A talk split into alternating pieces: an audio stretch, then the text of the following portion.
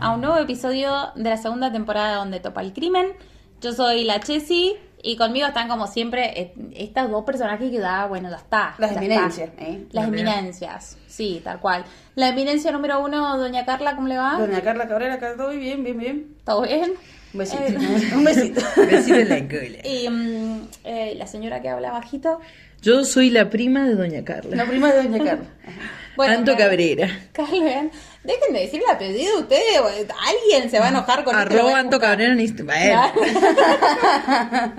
Por si Antes, ya, te, ajá. ya te pusimos cerquita del micrófono, no hace falta que te pongas, que, que lo babosees. No, bueno, bueno, por las dudas, por las dudas que sea. Por si estamos, estamos cuidando que se escuche cuando estás hablando, así que bueno.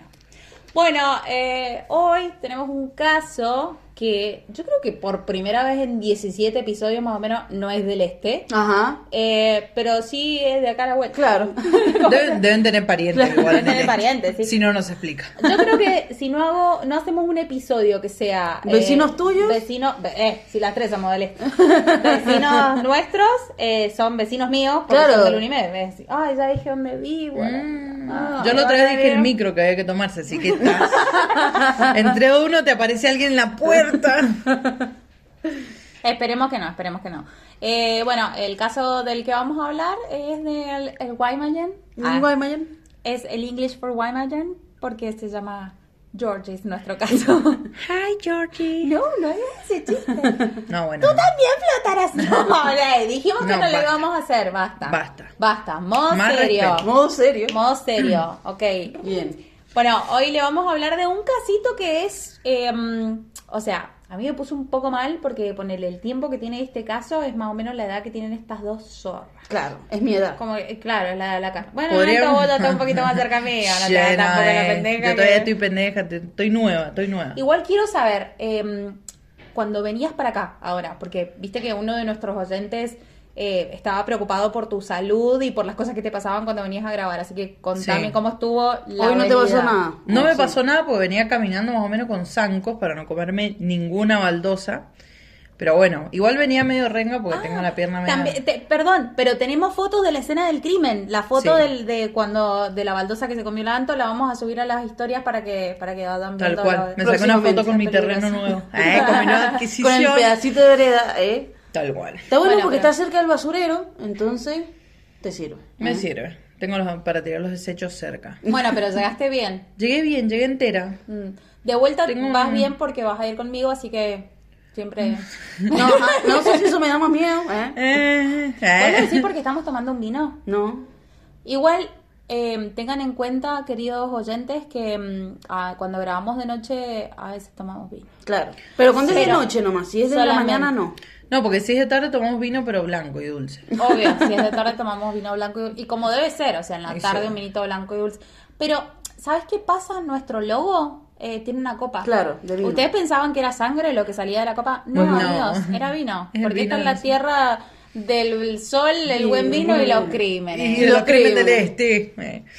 Para mí que en el este, boludo, ha habido una contaminación, como dijimos eso del agua, y que somos todos medio parecidos. ¿Viste la, la película esa Masacre en Texas? Que eran Sí. todos medio formes. Sí. Yo creo Pero que porque eran todos, estaban todos cruzados así, por eso eran medio... Ah, ya entendí. No, es si que yo y la Carla. dos- eh. Ah, en cualquier momento blanqueamos, ¿eh? Eh. Somos bueno. y nos vamos a casar, ¿eh? No, y además se van a casar conmigo con, por la ciudadanía. Claro. Ya que estamos, si mi hermano escucha esto, apuré la ciudadanía porque ya tengo tres propuestas de casamiento, tengo que aceptar Claro, atinar. alguna. O sea, como necesito la, la ciudadanía, así que ponete las pilas, hacerlo para los dos.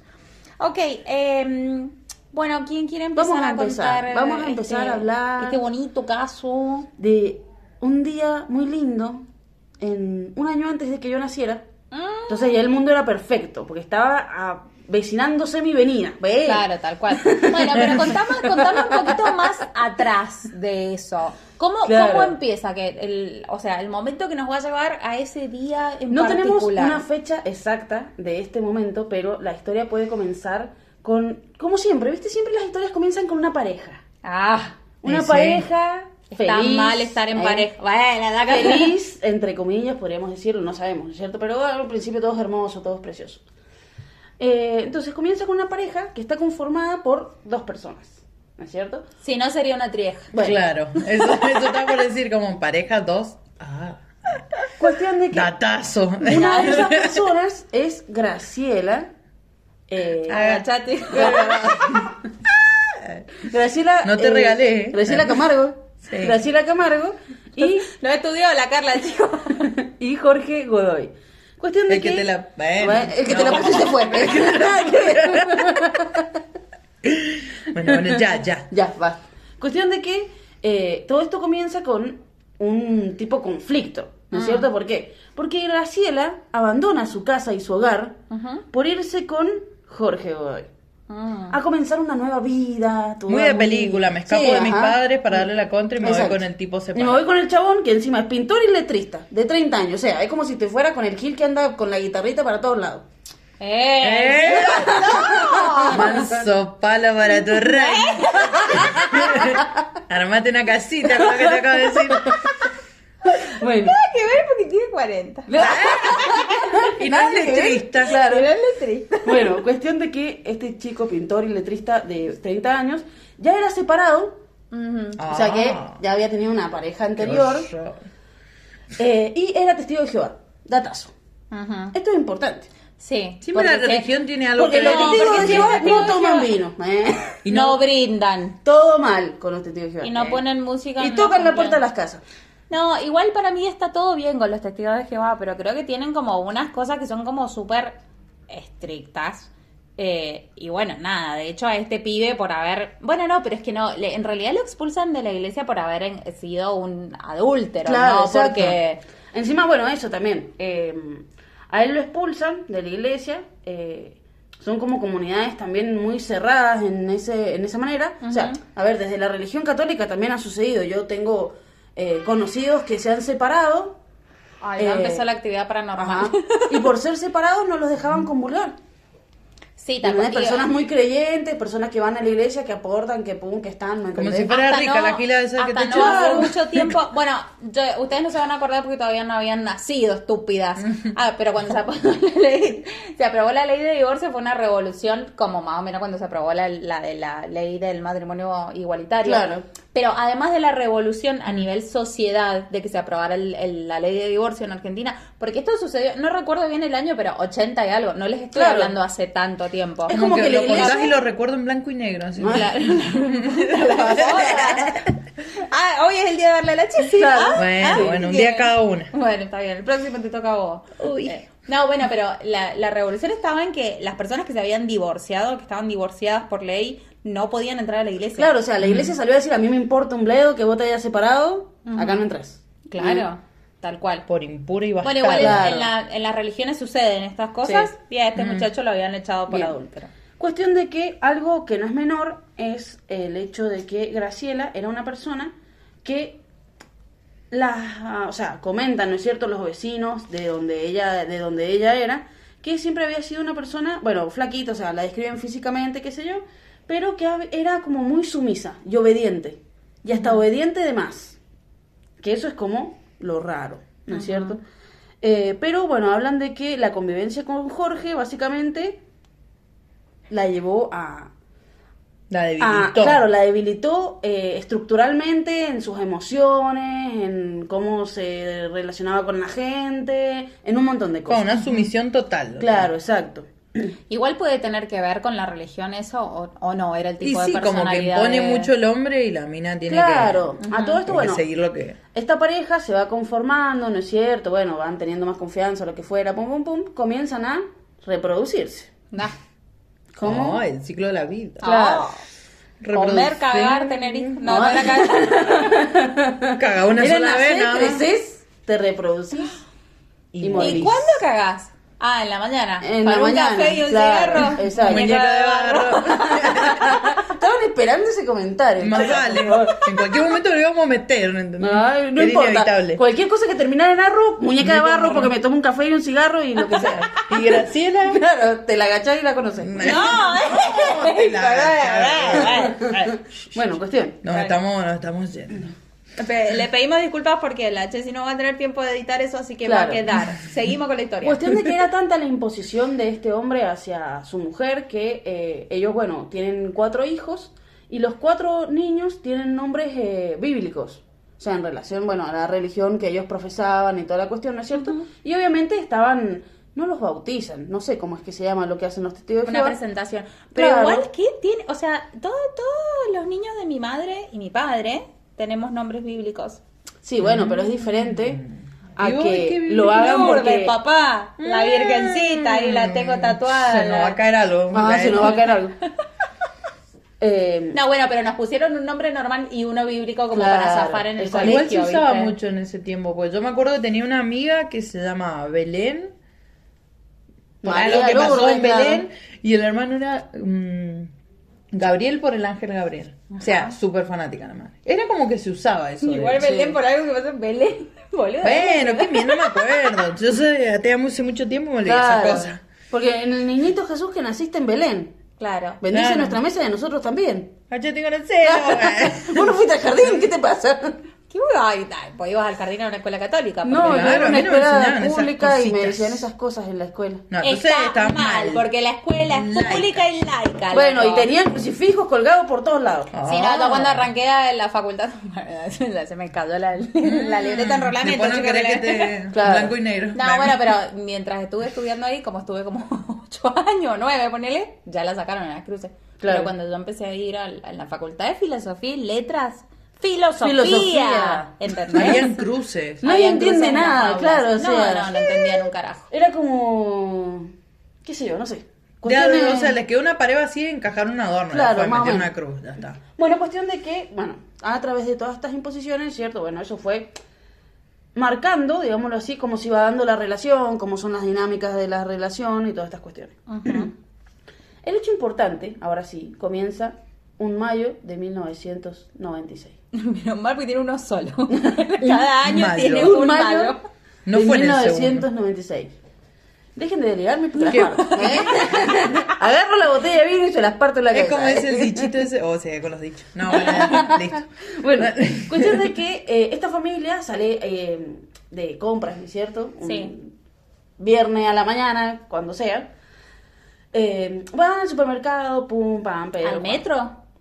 Al supermercado, dije. Ah, bueno. Al metro. No, yo quería saber si era el metro. En ese momento ¿Te acordás del metro? No me acuerdo de eso. Ah. ¿No te acordás Ay, del metro? No. El metro ¿Y sí el me acuerdo. Metromax? No, bueno, ese no, pero el metro sí me acuerdo. El Metromax era como el Carrefour. El- me acuerdo un metro que había ahí cerca de... ¿a ¿Dónde está el Tadicor ahora? Que está el Sí. hipermueble. Ahí Sí. había uno. Yo me acuerdo del metro que estaba ahí en la calle mm, Balcarce en San Martín. Eh, y el otro día pasé por ahí porque después Ah, hubo un norte, un- después hubo un Carrefour, Carrefour, todo. sí, que está en una y esquina. ahora está todo abandonado y ni siquiera nos, nos dejan patinar. Bueno, Todo mal. Todo mal. No me dejan hacer graffiti, ¿qué es lo que les pasa? Nada. No, bueno, igual los graffiti puedes ir tarde porque no hay cámaras, pero no, no te dejan usarlo. Ni para estacionamiento. Por ahí tenés todos los autos aperchados en San Martín. Ah, qué sé yo que te el perdón. Claro, bueno, sí. cuestión. No conozco ese supermercado, no tengo idea. Para mí, desde toda la vida es Atomo y Bea. Y hasta ahí llegamos. Esos son los supermercados que recuerdo. Cuestión de que, eh, bueno, la familia va al supermercado eh, con el hijo menor. El hijo menor se llama Georgie. En ese momento tenía tres años. Y resulta de que eh, relatan, ¿no es cierto?, después los padres que el niño se aleja de ellos. Y ellos lo comienzan a buscar, lo comienzan a buscar, lo comienzan a buscar, no lo encuentran, no lo encuentran, no lo encuentran, no lo encuentran, se desesperan, arman como toda una escena ahí en Sí, el estacionamiento del, del Igual que mis supermercado. viejos. Ajá, igual que tú. Ay, me parece que esto es un Ajá, momento- contemos, contemos la, la- la- la anécdota. Bueno, vamos a hacer un paréntesis. Hasta este momento en la historia es de Graciela y Jorge, que son un matrimonio que está dentro de la iglesia de testigos de Jehová, tienen cuatro hijos, el menor es eh, Georgie de tres años, van al supermercado y le roban el niño. y le roban al niño. O sea, lo pierden Lo y ellos se pierden. desesperan y todo. Pero vamos a hacer el paréntesis para que Anto nos cuente lo que le sucedió cuando tenía sus dulces cuatro años. Sí, tal cual. Eh, me sentí muy identificada con este caso.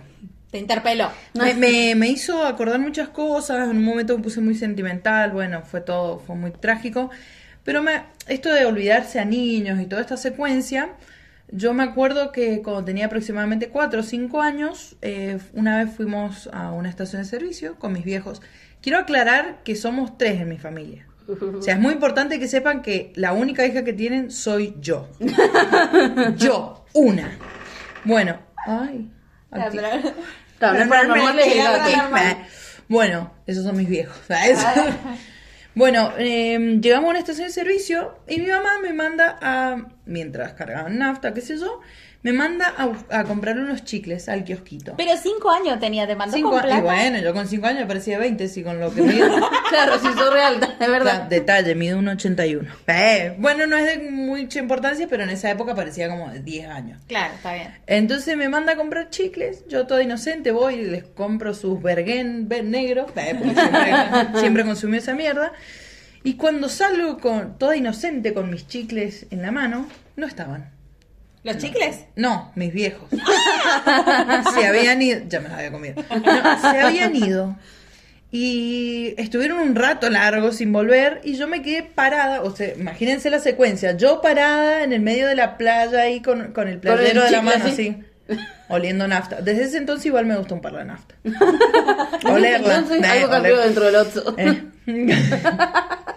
Yo tengo una amiga, una de mis mejores amigas, que su mamá en la adolescencia con nafta. ¿Ah, sí? ¿Tomaba nafta? No, la olía, boludo. La olía. ¿Cómo la va a tomar? Estaría muerta. Imagínate un eructo, un dragón así. bueno, y cayeron al rato así, onda como, habían andado un montón, o sea, un montón, y cuando dice mi mamá cuenta que ella me preguntó algo y como yo no le respondí, fue como, ay, Anto, no sé qué, y miró para atrás y yo no estaba. Pero para mí que modificaron la historia que fue un acto fallido de abandonarme y no le salió y dijeron, ay, bueno, no sé qué distraídos, claro. pero una hija Yo te vas a creo que para mí te querían abandonar y después les dio pena. Ya se habían encariñado un par, me claro, parece. ya cuatro añitos era un montón. Claro, tal Ya me cual. habían enseñado a caminar, a hablar, un montón de cosas. Y si Mucho laburo perdido. pañales, Tampoco. claro. O sea, como O que sí. eh. O era sí. medio inútil. Bueno, por eso me sentí identificada con este niño que pierden los padres, que se pierde porque, bueno. Ay, se se pone mal. Momento sad. Bueno, Desde ese entonces soy socia de PF. Bueno, cuestión de que eh, al niño eh, los padres, digámoslo así, lo denuncian por secuestrado o desaparecido.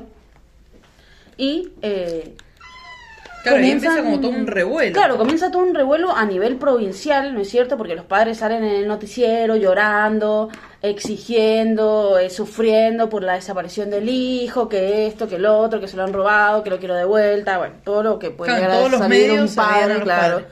Eh, han, se hicieron marchas donde los padres estaban, donde un montón de gente estaba. Eh, en ese momento, bueno, obviamente no existían los teléfonos ni nada por el estilo. Entonces estaba todo empapelado, básicamente, o sea, todo Mendoza empapelado con la cara del niño, eh, eh, pidiendo por esto, por, sí, como por que una Mendoza búsqueda se, más se exhaustiva. unió mucho esto, como que a la gente le tocó muy de cerca esta- Claro. este caso. como- Y era un nene de tres años que se robaban. Obvio, obvio que te va a caer Sí. como el ojete. La cuestión... Digo mal. Ay, ay, upsi, Ups. qué distraída. bueno, cuestión de que eh, el problema comienza cuando, Ah. Después de que comienzan todas las investigaciones, ¿no es cierto? Que al niño lo buscan, lo buscan, rastrean, rastrean, empiezan a haber eh, inconsistencias en el relato del que sería el padre, en su declaración, ¿no es Ah. cierto?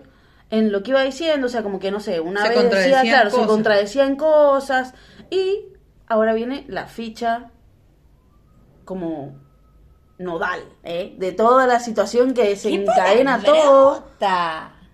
Nodal no es un cantante. No, no, dales de, de Claro, nudo, como, como de- lo que... claro. Igual, búsquenlo después en Google, canta como rancheras y cosas así. No sé por qué Bueno, este dato. No, no, no juega al Nodal. tenis. No, nada, eh. eh. Pero ese nada. Bueno, Claro, ese no, ¿eh? Bueno, cuestión de que No eh, da. Ah. aparece la declaración de un testigo que dice que, eh, de varios testigos, no solamente uno, que dice que el día este en el que el niño desaparece, el Ajá. 13 de mayo, ellos lo vieron llegar a Jorge solo al ¿Al supermercado. Ah, mira. O sea, nunca había ido con la mujer y todo Claro, ese nunca relato había que ido con habían él dicho. la mujer ni nada por el estilo y dicen que él tenía como actitudes extrañas. Como que, no sé, por ejemplo, estaba ahí en la playa de estacionamiento del supermercado dando vueltas. O entraba y salía del supermercado, por ejemplo. Y ahí comenzó a hacer el escándalo. Mm. De que le- se le había desaparecido el niño, que se le había desaparecido el niño, que se le había desaparecido Sí, el pero niño. no podía ser que lo estaba buscando al niño. O sea, si entraba y salía del supermercado y daba vueltas y eso. Podría haber sido, pero ¿por qué llegó solo? ¿A dónde estaba el niño? No, Lo perdió sí. antes. Claro. Y le echó la culpa al supermercado. Claro, Igual me acabo de dar cuenta que una vez también me le perdí a mi mamá. Mm. Me acordé de eso.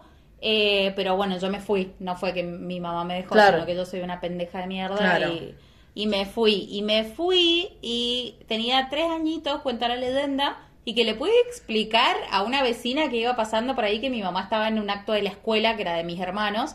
Y cuando me trajeron de vuelta, la señora me trajo de vuelta a devolver, ya se había armado toda la revolución. De que te habías desaparecido, estaban sí. todos ahí.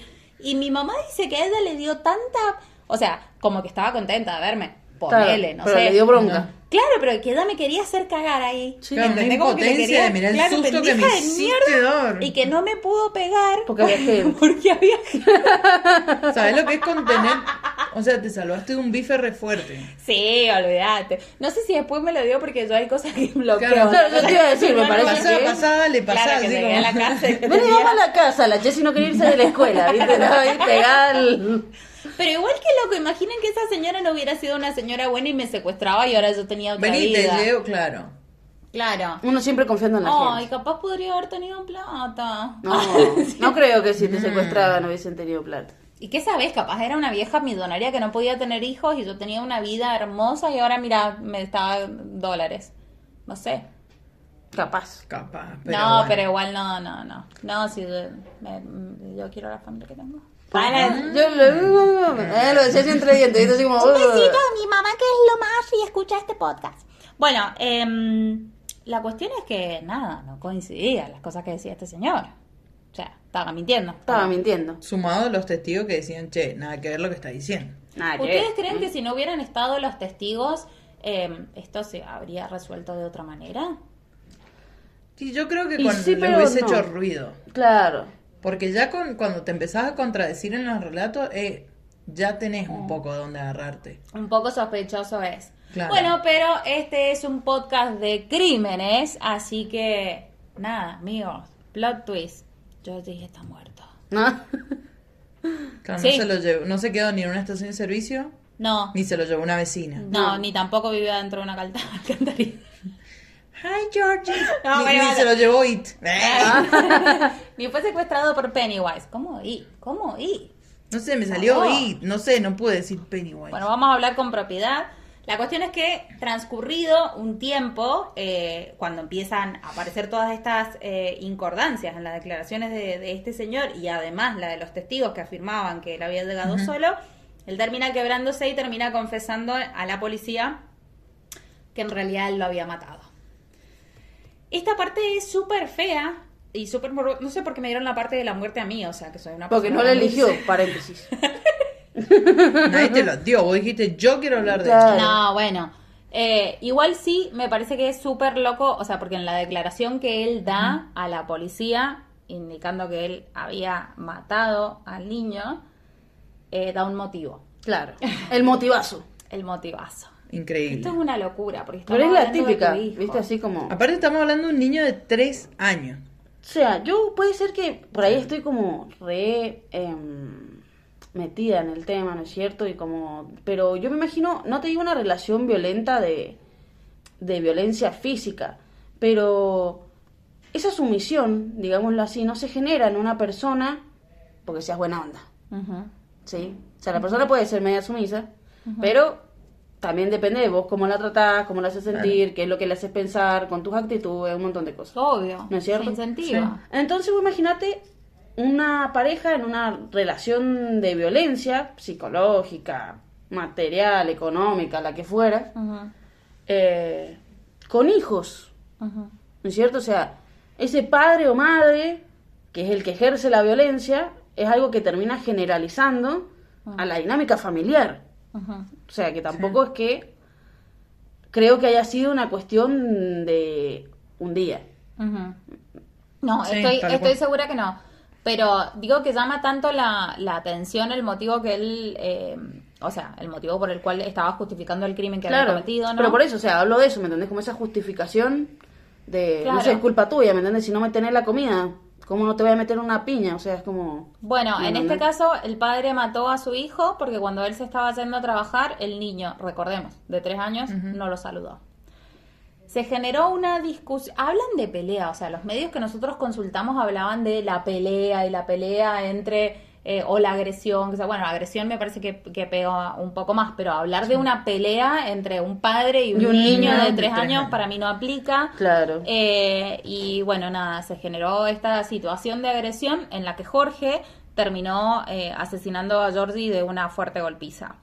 Eh, la muerte fue consecuencia de patadas, puñetazos. El niño sufrió fractura de costillas, rotura del vaso, tenía daños en los testículos y hematomas en la cara, cuello y cabeza. Todo esto que les acabo de escribir en un cuerpito de tres años. Claro. Porque no lo Increíble. saludó al padre cuando El se nivel iba. de violencia que manejaba. No, entiendo que tipo. por ahí un niño de tres años, vos si lo pateás, pum, listo, le partiste una costilla. No estoy diciendo que sea complicado partirle la costilla. Pero digo, es necesario. Pero a mí me parece que con todas las lesiones que tenía, No, claro. no fue una patada. Fue un descargo. No, por eso. Fue un Fue descargo. un descargo. Fue un descargo.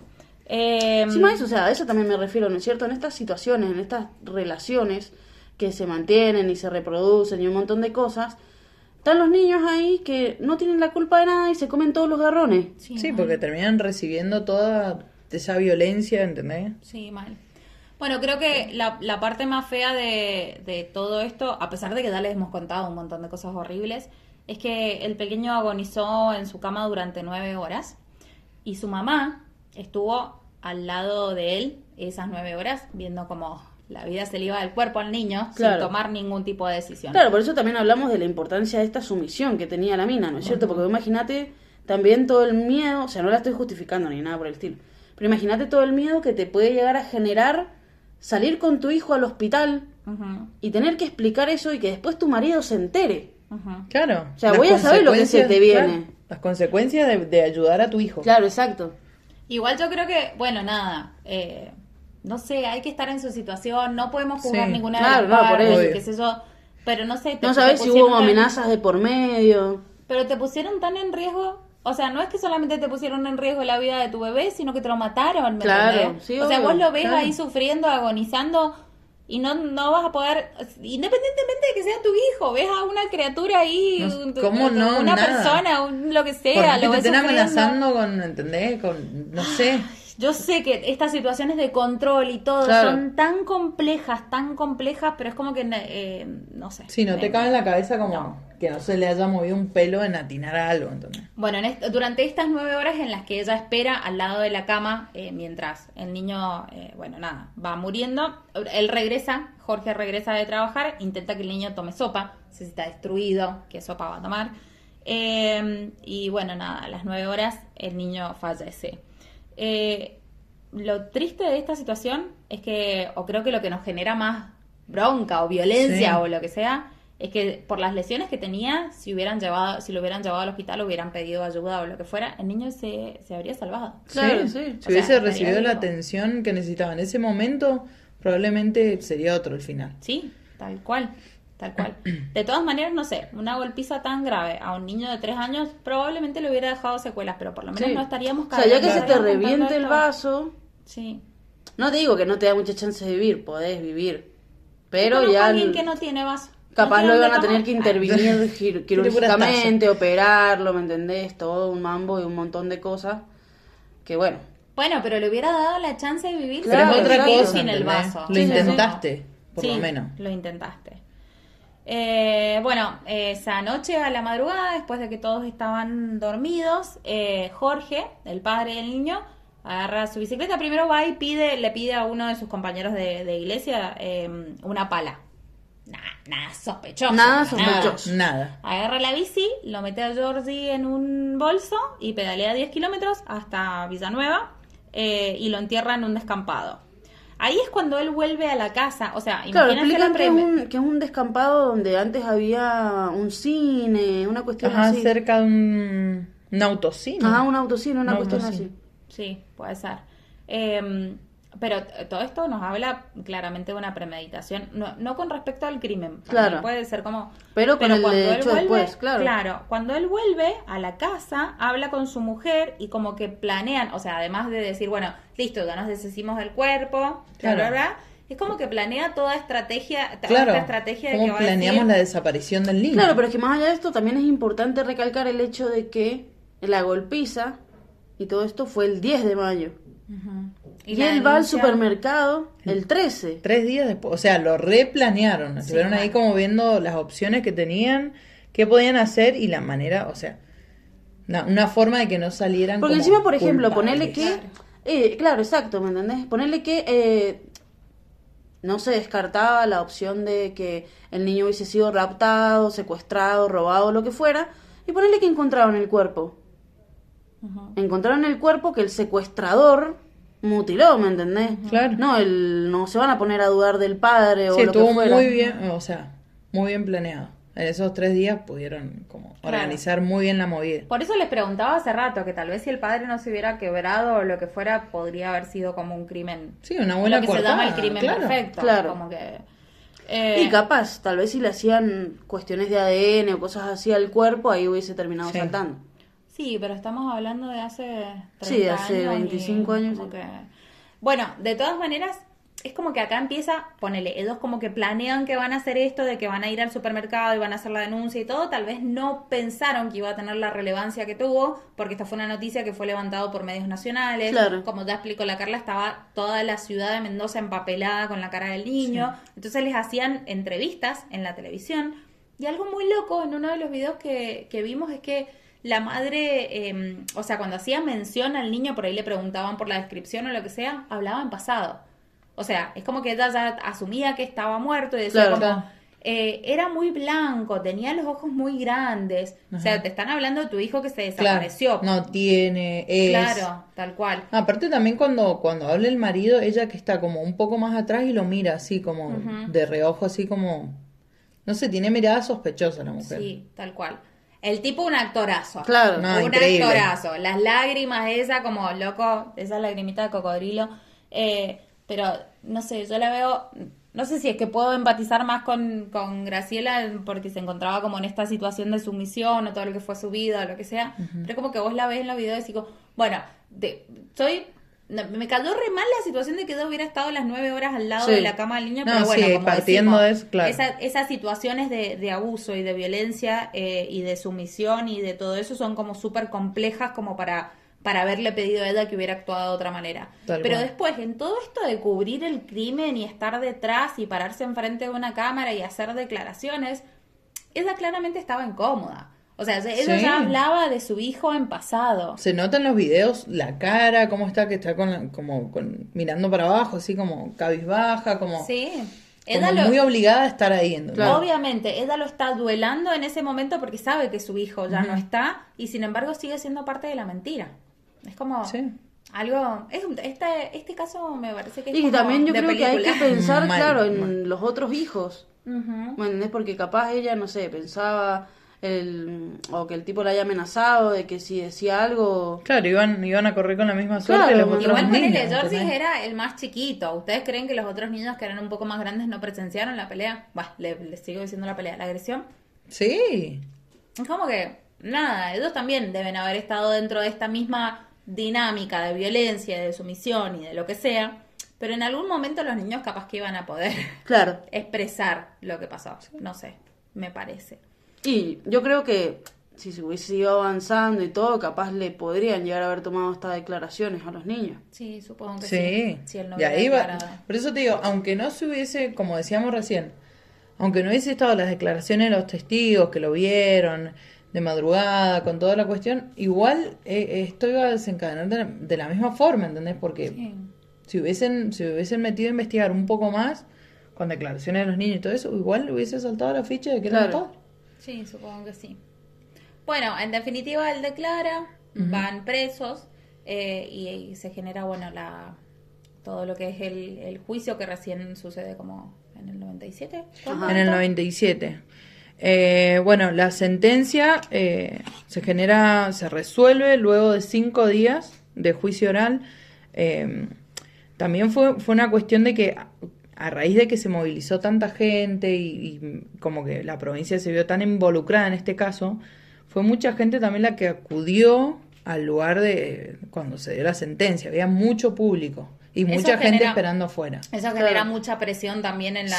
Para los Sí, jueces para y los todo, jueces, para un porque- montón de cosas. estaban en la mira, o sea, estaba Sí, sí, sí. toda una provincia, inclusive un país viendo a ver qué iba a suceder con esto. Entonces, bueno, se resuelve que eh, a los padres le dan reclusión perpetua, tanto a Jorge como a Graciela. Y bueno, dentro de esa, de, de, toda, de, de lo que tienen que hacer en la penitenciaría, también están obligados a trabajar. Eh, y bueno, cuando se, se genera esto de que dicen la sentencia y todo eso, el público que había ahí presente ovacionó eh, la, la condena y, y insultaron a los padres. Y también dicen que eh, tuvieron que, cuando los llevan a la penitenciaría, luego la sentencia, eh, tuvieron que tomar medidas de seguridad extremas, o Claro, sea, muy si particulares, claro, porque había mucha gente esperando afuera y temían, a ver, no sé, que los, de- Los los- lincharan. los lincharan, sí. O sea, la gente se iba a desbordar y se iba a ir encima de, de la camioneta o de las personas cuando los estuvieran sacando, entonces tuvieron que tomar medidas extremas. Bueno, entran en la cárcel, eh, están en la penitenciaría de la Molón-Surmer. Ujú. Bueno, eh, a Graciela, dentro de la cárcel, que comienza a tener como buena conducta, eh, empieza a trabajar, empieza a, a- a- a solicitar mm, estas salidas transitorias, porque Claro, también hay- quería, claro, Hay una ley en la que dicen que pasado cierto plazo de la condena, uno puede comenzar a transitar esos beneficios. Claro, ella ya había cumplido la mitad de la condena. Entonces empieza a solicitar esos beneficios también, porque dentro de esas cosas quería estudiar eh, letras en la Universidad de Cuyo. Ahí es donde también conoce, eh, se pone de novia con, con un tipo con el que actualmente está en pareja. Eh, dentro de todo esto, de estas salidas y todo eso, ella le pide a, a Jorge, le dice, che, quiero, quiero el divorcio. Me parece que esto no acá. funciona, eh, no va a funcionar, así que está Bueno, pero ahí ha habido como un crecimiento de Graciela de poder Sí, decir, un bueno, cambio tal vez- terrible. tal vez amparada en el hecho de que el chabón estaba preso, ¿me Claro. entendés? no le podía hacer nada, ¿entendés? Claro, Entonces creo cual. que eso también le dio la seguridad y también creo que, a ver, todo lo que debe haber vivido en la Es que cárcel y todo yo también eso. creo que ella debe haber, haber Hecho un clic. pensado, más allá del clic, claro, o sea, es como, mirá todo lo que terminé pasando, porque a todo esto, bueno, también hay situaciones con los hijos, ¿no es cierto? Porque dejaron a tres menores Sí, que fueron reubicados, claro, reubicados en básicamente. casa, en, en, en casas cuna y todo eso. Ella dio a luz, de hecho, estando en la Sí. cárcel también. Claro, a un quinto hijo, que ese eh, ese fue el que fue en adopción, y los creo que los dos del, digámoslo así, los dos que le seguían a Georgie estaban con unos parientes, Ujú. y el más grande, bueno, no sé qué pasó con él. No, no tenemos muchos datos. Bueno, cuando le pide el, divorcio, eh, Jorge obviamente se lo niega, le dice que no, bueno, se arma todo un, un quilombo ahí. Eh, después, a ver, mientras a Graciela se le otorgaban todos estos beneficios, Jorge intentaba hacer lo mismo, tramitar todos estos papeles para poder salir, pero a ver, no corrió con la misma suerte porque le negaron todos los pedidos que hizo para las sus salidas Que eso transitorias. también Como que estaban puede ser por la misma presión social. Por la claro, O sea, más obviamente. allá de que si se lo mereciera o no se lo mereciera, por cómo se haya comportado en la cárcel o lo que sea, los jueces no le daban cabida porque sabían que si lo hacían, El quilombo que se les se iba a les iba a venir el quilombo a ellos. Tal No, cual. además, ¿Por qué qué sé está yo, dejando creo que salir tiene este que ver tipo? con, además de la presión eh, social, eh, también las personas que están dentro del, del sistema judicial querían hacer cumplir la condena a rajatabla porque tal vez pensaban que se lo merecía. Claro. Era como- Sí, como que estaban en Bueno, pero por eso también, ahí, eso es como que me jode de cierta manera, ¿me entendés? Porque es como, eh, vamos a hacer mano dura dependiendo si a mí me pinta o no me pinta. No, de, también de cuán famoso o no fue el Ah. caso. o sea, andá y cumplir las cosas como tenés que cumplirla. Y sí. Esto fue así, o sea, fueron mano firme con este tipo porque fue un caso que conoció todo el mundo y que obviamente estaban presionados de hacer las cosas bien. Claro. Pero también es como, te pone ahí en tela de juicio, che, eh, debería ser así para todos, no porque es más conocido o menos conocido. seguro. Eh, bueno, después de que Jorge tiene varios intentos de pedir estas eh, salidas, la última dicen que data del 2016 y de ahí nunca más intentó hasta el 2020 eh, que pide la domiciliaria por este tema del COVID y todo Claro, eso. porque ya es una persona mayor Claro, también. eh, grupo de riesgo. Y obviamente se la niegan eh, porque suponían que él iba a aprovechar esto para escaparse. Claro, no se podían cumplir, o sea, él no podía justificar también hay que un se iban a cumplir todas las cosas. Hay un que perfil del chabón que hace que premediten ciertos tipos de cosas, ¿me entendés? O sea, no es como que van a sospechar de cualquiera que se va No, a ir. no, quizás le hicieron un par de preguntas, no sé, le sacaron el perfil de que el tipo a la primera de cambio se iba, iba a huir. Entonces, bueno, eh, después, bueno, eh, posiblemente él sigue ahora cumpliendo su condena y existe una posibilidad en 2031 eh, que él puede llegar a tramitar la libertad condicional, pero por lo que dicen es muy difícil que se lo otorguen porque si no le han otorgado nada hasta Claro, ahora, nada hasta ahora. cosas mínimas a comparación de una libertad condicional, que quita que se la den, ¿entendés? Es más que probable que no. Eh, Graciela, en cambio, sí ya se encuentra en libertad condicional. eh, está, bueno, llevando una vida de. sigue con su pareja, la que conoció. eh, Claro, lo que decían era que cuando ella salió de la cárcel se fue a vivir con una amiga, que fue la que le abrió las sí, puertas de su casa sí, sí, y toda sí. la cuestión. Se volvió, volvió a encontrarse con la religión, empezó a acudir a, a, mm, reuniones religiosas. Con los Claro, pero su familia como que la rechazó. Sí, la familia le hizo la cruz. O sea, por eso se, se refugió tanto en la iglesia. Em, claro. ¿Y qué pasó con lo, a partir de, de este crimen, eh, lo de la ley? Claro, salió la ley como de protección... Claro, a raíz de este caso, Eh, les pedimos un momento Tuve, en línea, por favor, claro, que se le acaba de cortar un ojo a la es que me acabo de apretar la rodilla, entonces me quedé como... Eh, dato de color, tengo recién tatuada la rodilla y me la acabo de tocar sin querer y fue como se me hizo una nube mental, pero bueno. Bueno, a raíz de este caso, lo que vamos a decir, se crea una ley eh, donde se le... eh, a favor de la protección y amparo de los menores que sufren maltrato. Entonces, bueno, vos decís, bueno, es una desgracia, pero a raíz de esto se pudo como prestar más atención a estos casos, porque, a ver, ¿quién, quién puede hablar por los niños? ¿Entendés? ¿Quién respalda a estos niños que sufren Claro. violencia, que están en esta situación? Entonces, No, bueno, Esa es la cuestión, por ahí es como súper pesado que ocurran las cosas, pero es lo mismo con la ley Micaela. Eh, Tal cual. Creo que nada, por ahí son, por lo menos algo bueno queda de todo esto, y es que justamente, eh, nada, el- los sistemas empiezan a, a funcionar para tratar de evitar, no es que se eviten tampoco, no es que la ley Micaela Claro. te evita los Claro. femicidios que vinieron después de, de EDA, pero creo que el hecho de que tengan condenas más duras eh, ya de por sí es, es algo súper importante bueno, para nosotros, para la vida en sociedad. tal cual, tal cual. O sea, es una desgracia, bueno, es un montón de cosas malas, pero, pero al final, al fin y al cabo, se logran hacer como estas acciones que, bueno, pueden prevenir futuros. eh, que, no, que, que no pasen más Georgie ni nada. Ah, se ponía a cantar.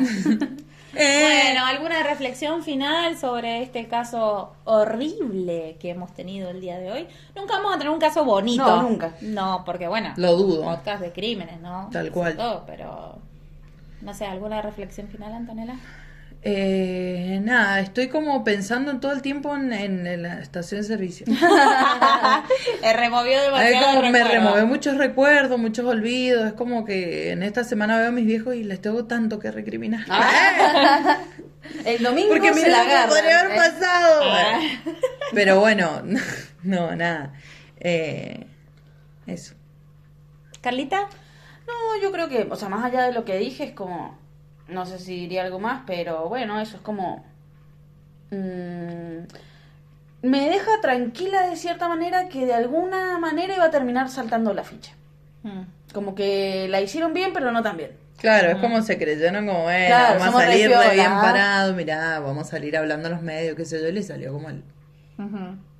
Eh, yo creo que mm, sí, les podría haber salido bien, eh, pero creo que en algún momento, nada, hubiera... Para mí Graciela hubiera dicho Sí. algo. Claro. Como no, mm, sí nos genera todas estas cosas feas que ella hubiera estado, lo hubiera presenciado, que no lo hubiera evitado, que después hubiera estado al lado de su hijo agonizando durante nueve horas sin llamar a alguna atención o lo que sea. Eh, pero bueno, reconocer que ella estaba en una situación de, de violencia horrible y que... Sí, una bueno, manipulación a otro nivel. si sufrís violencia de género, llama al 144, busca ayuda, lo que puedas. Y eh, nada, les queríamos contar una cosita más y es que mm, cumplimos un año. ¡Ay, qué emoción! A soplar la vela. Sí, pero saben que nos olvidamos eh, de olvidamos del decirles. ¿eh? Claro, tal cual. Así que bueno, próximamente vamos a hacer un posteo alusivo a nuestro. Y vamos a descorchar un vino también. Vamos a descorchar un vino y vamos a hacer el bonito sorteo. Así que quédense atentos al Instagram. Bueno, tenemos como otras redes. Eh, y bueno, se pueden ¿Cómo es el Instagram? Donde topa el crimen. ¿Dónde todo? ¿Qué sé yo? Antonella, que me preguntó. Arroba donde topa el crimen. En Instagram. Bueno, eh, síganos. eh, Así participan del sorteo. Y actívenle también acá la campanita del Spotify, pipis. O sea, háganos ahí el aguante. Y el sorteo Todo va a estar suma. divertido. Ni siquiera que van a ser premios muy copados, pero no saben lo, que- lo bueno que. Claro. Uno de lo los premios que va a van ser con Referenciales nosotros. siempre. ah. Eso, vamos a rifar no solamente Una un, cena, un vino, ¿eh? sino que el vino va a ser para que lo tomemos eh, juntos. Claro, nos Tal tienen cual. que convidar. ¿eh? Acá nada es gratis. Bueno, muchas gracias por escucharnos y por estar ahí.